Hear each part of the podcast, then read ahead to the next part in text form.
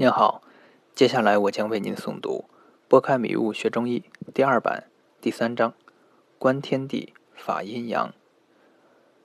中西方医学思维的差异。我相信很多人都读过经典，有的人还读了很长时间，但还是不明白经典到底说的是什么，以至于一见到经典就头疼。此时，我再劝他们苦读，就显得有些空洞了。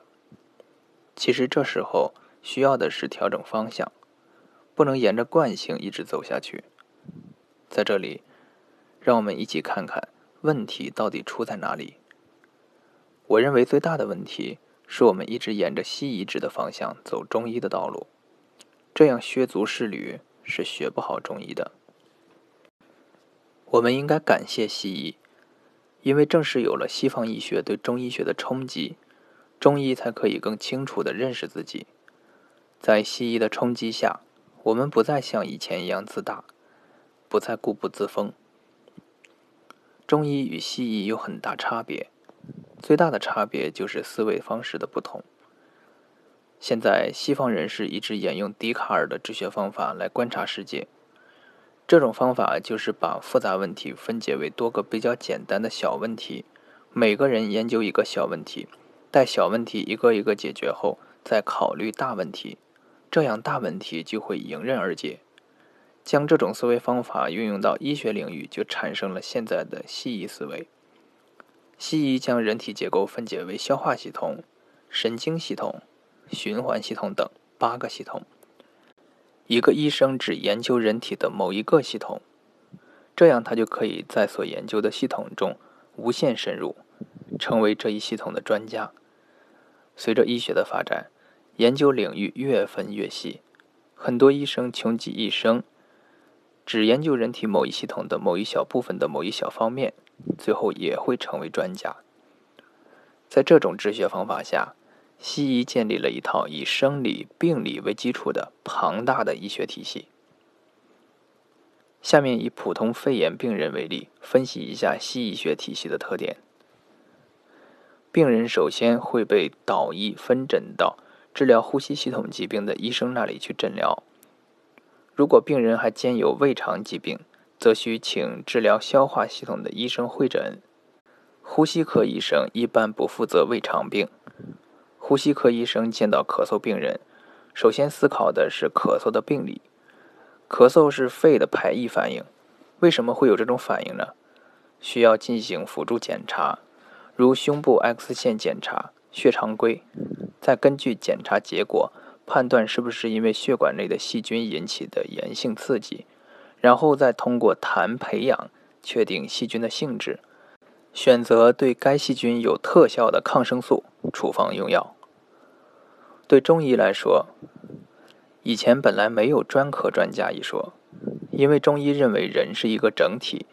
可是现在中医的看病思维模式也沿用了这种西医模式。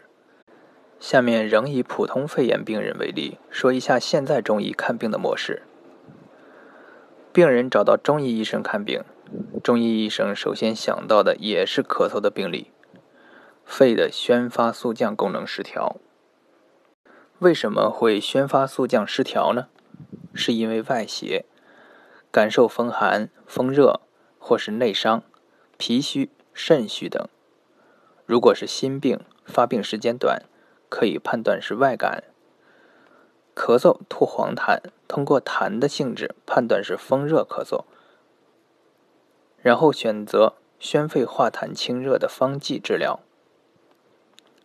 从上面两种医学的诊疗思维模式看，咳嗽到肺的排异反应，到炎症，到消炎；咳嗽到肺宣发肃降异常，到风热，到清热化痰。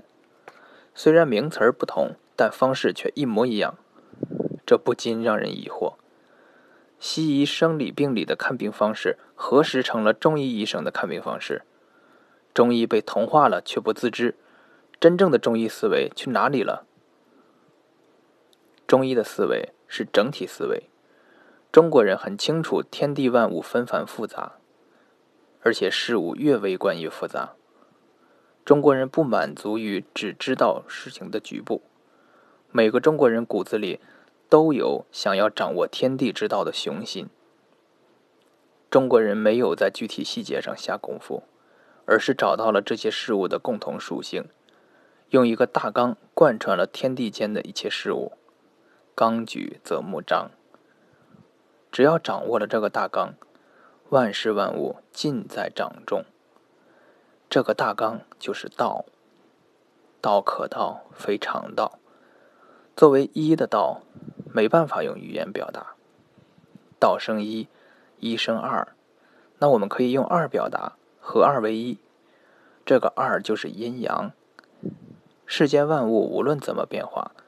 都逃不出阴与阳，因此《周易》有阴爻与阳爻的不同组合，组合出不同的卦象，来表示天地间一切事物的规律。将这种规律运用在中医上，人类所能得的病种，数之可十，推之可百，数之可千，推之可万。细菌与病毒种类越来越多。人类的疾病也越来越多，一个疾病一个疾病研究，最后永远会落后于疾病。但如果我们可以把握所有疾病的规律，即任何一个疾病就其表现出来的象而言，其本质不是阳就是阴。当然，我们对疾病的认识仅仅停留在一分为二的非阴即阳还是不够的。我们必须在阴阳的基础上继续往下分，即阴阳之中复有阴阳，将阴阳再细分阴阳，便产生了太阴、太阳、少阴、少阳，这便是太极生两仪，两仪生四象。中医在分到四象之后，并没有继续四象分八卦，八八六十四卦的分下去。而是两仪直接分到了六象，因为当一分到了二，就已经有了三，将万物分为阴阳，在阴与阳的交界点便是三。这个特殊状态必须被看清，才可以继续分下去。中医看到了交汇点，将四象再加上两个交汇点，一共为六象。六象即是六经。无论多么复杂的病，都可将之归为六经。纲举则目张。无论多么复杂的疾病，我们都可以归为纲目，而得到清楚的认识。张仲景云：“虽未能尽愈诸病，庶可以见病之源。”只要掌握了六经辩证的大纲，仅熟阴阳，虽不能包治百病，但是却可以。洞悉百病，达到知己知彼，百战不殆。